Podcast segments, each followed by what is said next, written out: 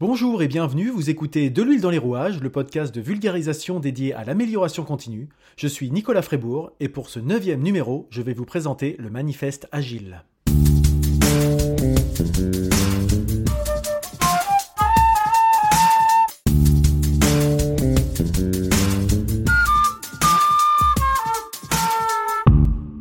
Voici donc le deuxième numéro de la série de podcasts consacrés à l'agilité, et je reviens donc sur l'événement à l'origine des méthodes agiles et de leur développement, comme j'ai pu l'évoquer lors du premier numéro.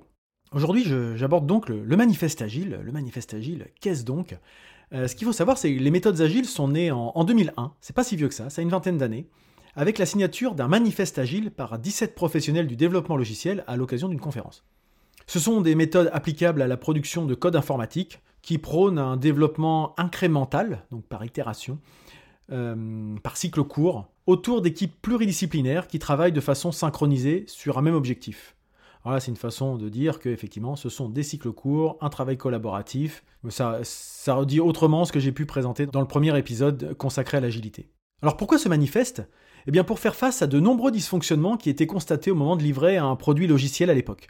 Euh, le besoin du client n'avait pas été bien pris en compte, le cahier des charges avait été rédigé un moment et les besoins ne sont plus les mêmes au moment de livrer, etc. etc.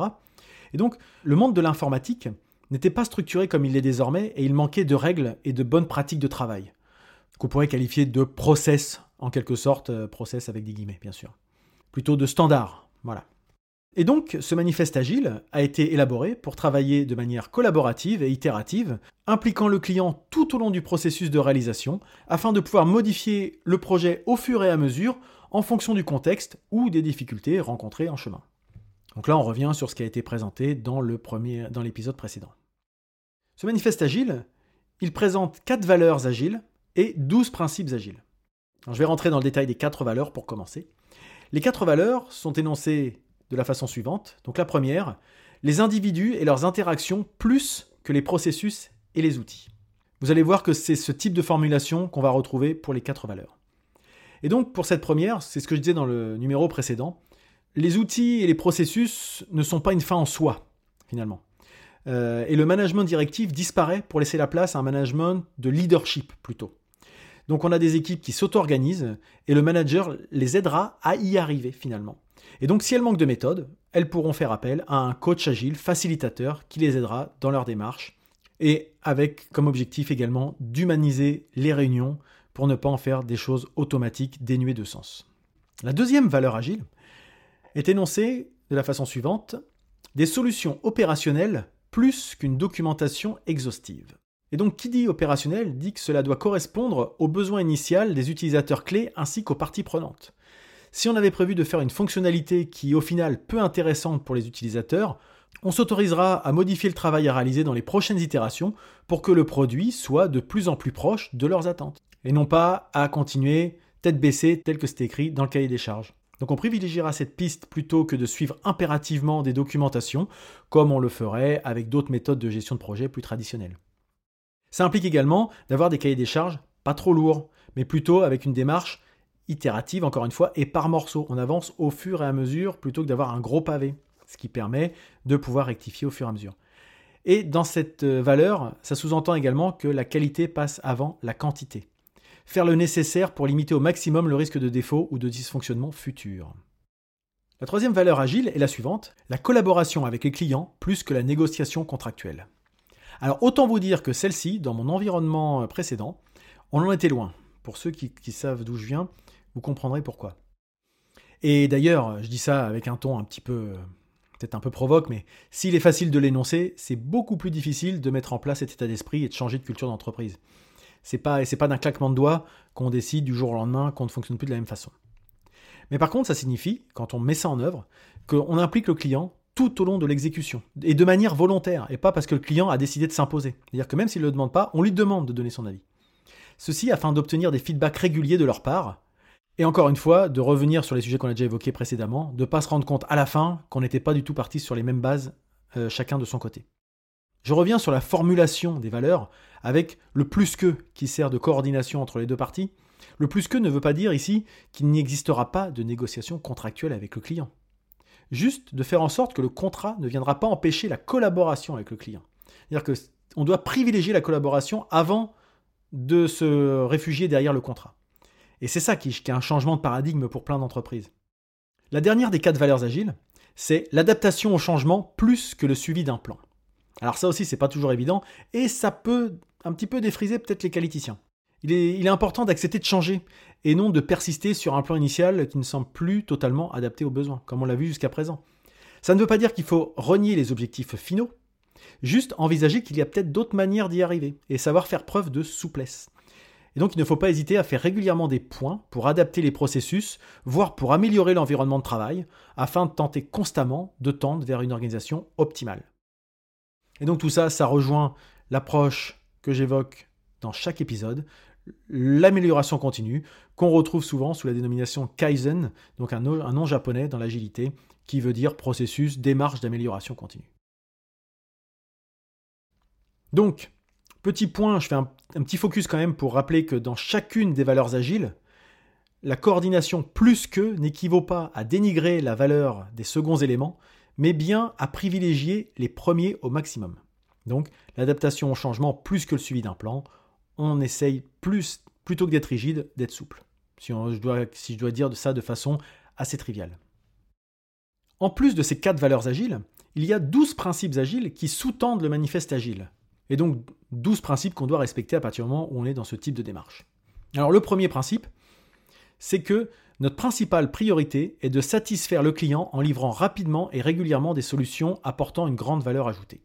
Donc là, on voit bien que les clients sont au centre des attentions et il est préférable qu'ils interviennent au maximum au moment de l'élaboration du projet, dès le début, qu'on soit bien en phase sur ce qu'on veut.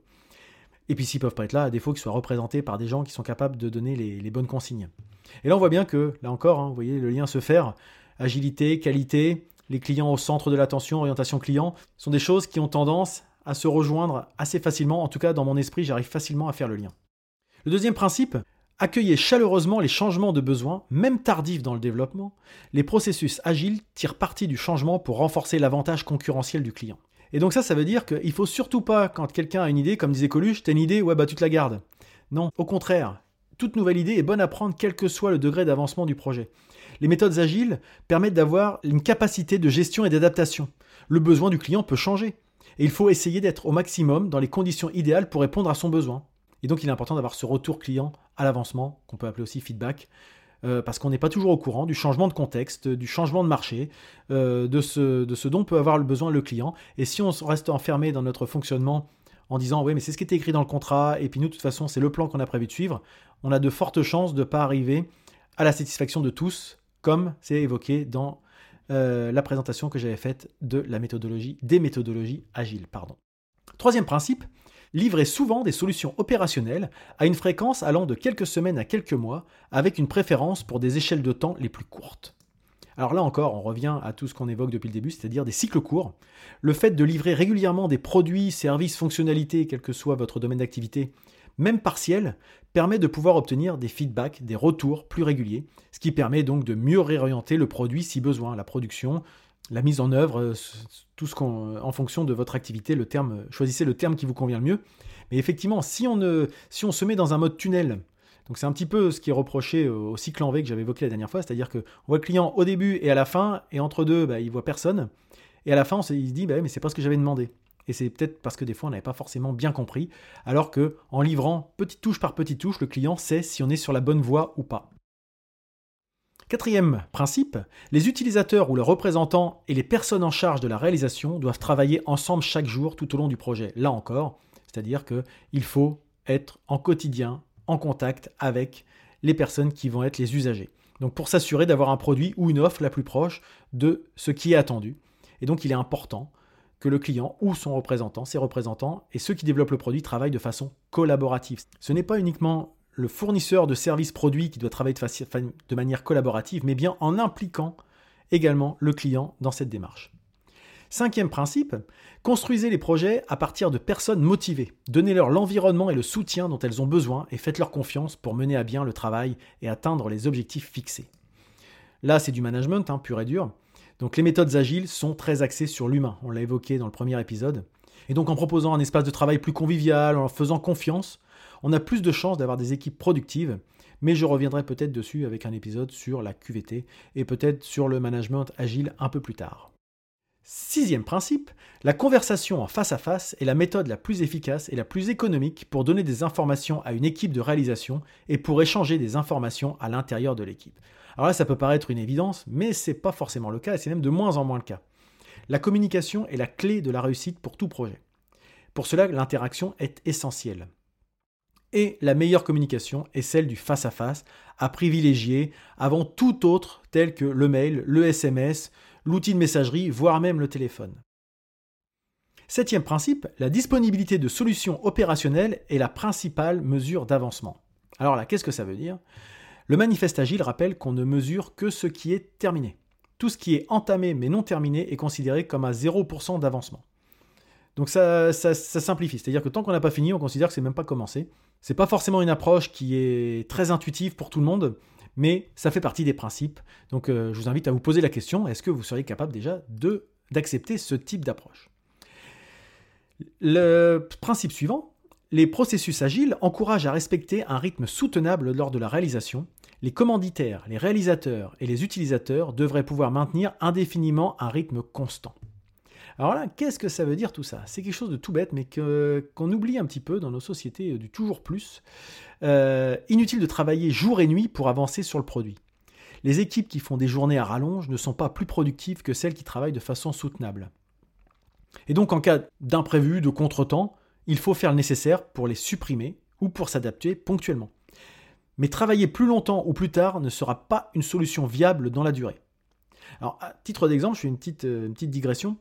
Euh, à, une époque, je travaillais euh, beaucoup, en, amplitude horaire, je parle. Et euh, j'ai lu La semaine de 4 heures de Tim Ferriss. Et j'ai juste changé mon amplitude horaire. J'ai travaillé vraiment, véritablement, une heure et demie à deux heures de moins par jour. ouais, j'arrivais une demi-heure plus tard le matin et je repartais au moins une heure plus tôt le soir. Jamais après 18h30. Et ben, je me suis rendu compte que j'en faisais pas moins je travaillais de la même façon, j'en faisais même plus.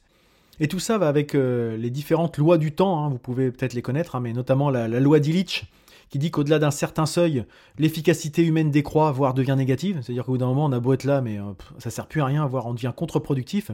Et puis surtout, la loi la plus importante, de mon point de vue, c'est la loi de Parkinson, qui dit que finalement, plus on a de temps pour euh, faire une tâche, plus on prendra de temps pour la faire. Vous avez une tâche, vous avez une journée pour la faire, bah, vous mettrez toute la journée pour la faire. Vous avez deux heures pour faire la même tâche, et bah, vous arriverez à la faire en deux heures. Bah, c'est à peu près le même principe là-dedans. Et ça, rejoint les problématiques de présentéisme que j'ai déjà eu l'occasion d'évoquer euh, précédemment. Euh, voilà, c'est pas une mesure euh, de performance le temps passé à réaliser une tâche. Il faut pouvoir la répéter dans la durée, et c'est plus sur la durée que c'est important que sur le ponctuel. Neuvième principe, porter continuellement attention à l'excellence technique et à la qualité de la conception renforce l'agilité. Alors là encore, on revient sur des thématiques, vous voyez, hein, qualité, agilité, c'est des termes qui reviennent assez régulièrement. Et donc ça signifie qu'il faut mettre de la qualité dans les produits réalisés afin de limiter au maximum les risques de défaut et de dysfonctionnement. Ça permet d'assurer une continuité pour les futures activités. Ça paraît être une évidence des fois, mais c'est pas bête de, rappeler les évidences de temps en temps. Euh, en gros, quand on fait du bon travail, on n'a pas à revenir dessus. Dit comme ça, ça paraît tellement simple. Mais c'est pas si simple. Et justement, sujet suivant. La simplicité, l'art de minimiser le travail inutile, est essentiel. Le manifeste agile rappelle constamment qu'il ne faut produire que le strict nécessaire. Et on rejoint un petit peu l'esprit du lean management d'ailleurs. Euh, on ne réalise que la demande en cours et rien de plus. Parce que la complexité coûte vite cher dans une entreprise et dans, dans un fonctionnement. Ça peut paraître encore une fois une évidence, mais c'est plus simple de créer un produit simple et ensuite de le faire évoluer et de le maintenir. A l'inverse, il est très difficile de rendre simple quelque chose qui a été conçu de manière complexe. Et donc c'est ce qu'on appelle en agilité souvent, ce qu'on peut voir, hein, c'est KISS, K-I-S-S, pour Keep It Simple Stupid. Donc en gros, ne pas réinventer la roue, rendez ça simple et stupide. Donc ne pas réinventer la roue à chaque fois, et paradoxalement, dans certaines structures, faire simple n'est pas si simple. Je vous renvoie au devise Shadok, pourquoi faire simple quand on peut faire compliqué, qui est quelque chose que j'ai régulièrement, moi, en tête pour éviter de tomber dans ce type de travers. Avant-dernier principe agile, les meilleures architectures, les meilleures spécifications de besoins et les meilleures conceptions émergent d'équipes auto-organisées. J'ai déjà un peu évoqué tout à l'heure dans les, valeurs agiles, mais c'est vrai que l'humain est important. la délégation est importante, la confiance est importante. Et en fait, l'objectif est de laisser l'équipe s'auto-organiser de façon à ce qu'elle trouve elle-même comment être le plus efficace possible en lui laissant le choix, sans imposer des process parfois inutiles. Ça ne veut pas dire qu'il n'y a pas de cadre, le cadre est encore là important, encore une fois important, pardon, j'ai déjà eu l'occasion de l'évoquer, mais le cadre n'est pas un carcan, il faut laisser les gens s'organiser, ça fera émerger des solutions et des réponses euh, plus facilement que les décisions descendantes. Et enfin, le dernier principe, à intervalles réguliers, l'équipe réfléchit aux façons de devenir plus efficace, puis modifie son comportement et l'ajuste en conséquence. Et qu'est-ce que ça vous rappelle, ce genre de choses? Eh bien, c'est-à-dire qu'on parle d'amélioration continue. On peut toujours améliorer sa façon de faire et améliorer son organisation. Pour cela, il faut régulièrement se poser, réfléchir, prendre du recul pour voir ce qui marche, ce qui ne marche pas, capitaliser sur ce qui marche et essayer de réduire ce qui marche le moins. Voilà donc comment je pouvais vous présenter le manifeste agile. Alors c'est quelque chose qui est un petit peu dense, mais qui a, vous voyez, vous l'avez entendu dans ma présentation, il y a beaucoup de choses qui reviennent finalement. L'important c'est la répétition, ce sont les choses qui finalement sont transverses, c'est matriciel tout ça. On est encore une fois euh, en train d'essayer de casser certains silos. J'espère que ça vous a éclairé sur euh, l'origine des méthodes agiles, d'où ça vient, qu'est-ce qui a été à l'initiative de ce type de démarche et pourquoi effectivement je rejoins régulièrement dans l'esprit. Euh, ce sont quand même des choses qui me parlent et que je considère comme étant des bonnes pistes à, étudier, euh, à tester dans le cadre des organisations. En conclusion, pour finir, vous pouvez me suivre en vous abonnant à ce podcast dans votre application de podcast préférée ou directement sur le site de l'huile dans les rouages. Vous pouvez écouter dans le lecteur qui est directement sur le site. Vous pouvez bien sûr me suivre sur le site de l'huile dans les rouages.fr et vous abonner à la newsletter hebdomadaire dédiée à l'amélioration continue. Je suis présent également sur les réseaux sociaux Facebook, Twitter, Instagram et LinkedIn. En tapant de l'huile dans les rouages, vous me trouvez sans aucun problème.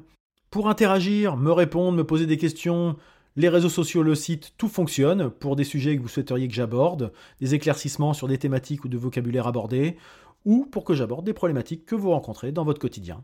Et enfin, si ça vous a plu, N'hésitez pas à en parler autour de vous, à partager ce podcast auprès de toutes les personnes qui pourraient être intéressées. Je vous souhaite de passer une très bonne journée et je vous dis à bientôt.